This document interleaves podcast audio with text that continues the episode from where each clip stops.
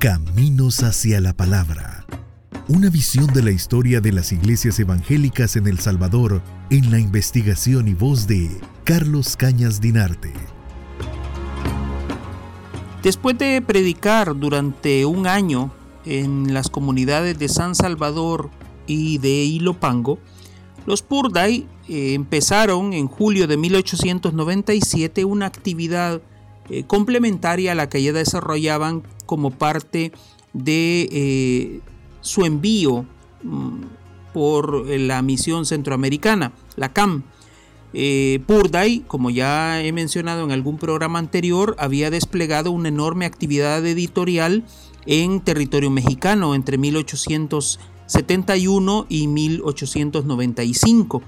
Para el caso en San Salvador, en julio de 1897 adquirió una imprenta usada y comenzó a publicar los primeros números de La Luz de la Verdad. Ese fue el primer periódico protestante que hubo en el territorio salvadoreño. ¿Dónde se conservan ejemplares de este periódico? No lo sabemos porque, por desgracia, eh, no, que, no han quedado registros aparentemente en ninguna parte. Ni siquiera la misión centroamericana en su sede y en su archivo histórico conserva algunos de estos materiales. Tampoco en Pensilvania, donde se encuentra buena parte del archivo del reverendo Purday, existe un, un documento de esta naturaleza. En los archivos de Estados Unidos, donde tiene que ver con los cuáqueros, eh, no se conservan cosas de él fuera de lo que hizo en territorio mexicano. La parte salvadoreña parece eh, que se ocultó o se perdió o definitivamente la familia no, no dio más eh, de sí para que esos archivos se pudieran conservar. Eh, es curioso esa, esa situación porque obviamente sería interesantísimo para las personas de la actualidad poder tener acceso a los ejemplares de ese, de ese periódico.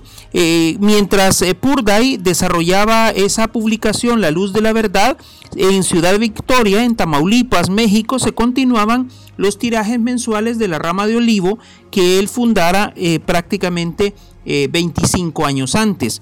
Em, es interesante esto de la, de la imprenta porque mientras él manipulaba eh, piezas metálicas de esa imprenta usada, en el día 21 de julio estaba desarrollando actividad editorial y se, se disponía a cortar papel para imprimir una traducción nueva que había hecho de la vida de Daniel Wheeler y eh, el reverendo Purday se cortó el dedo índice de la mano izquierda, eh, sufrió un grave corte eh, y eso comenzó a, a tener consecuencias serias en su salud.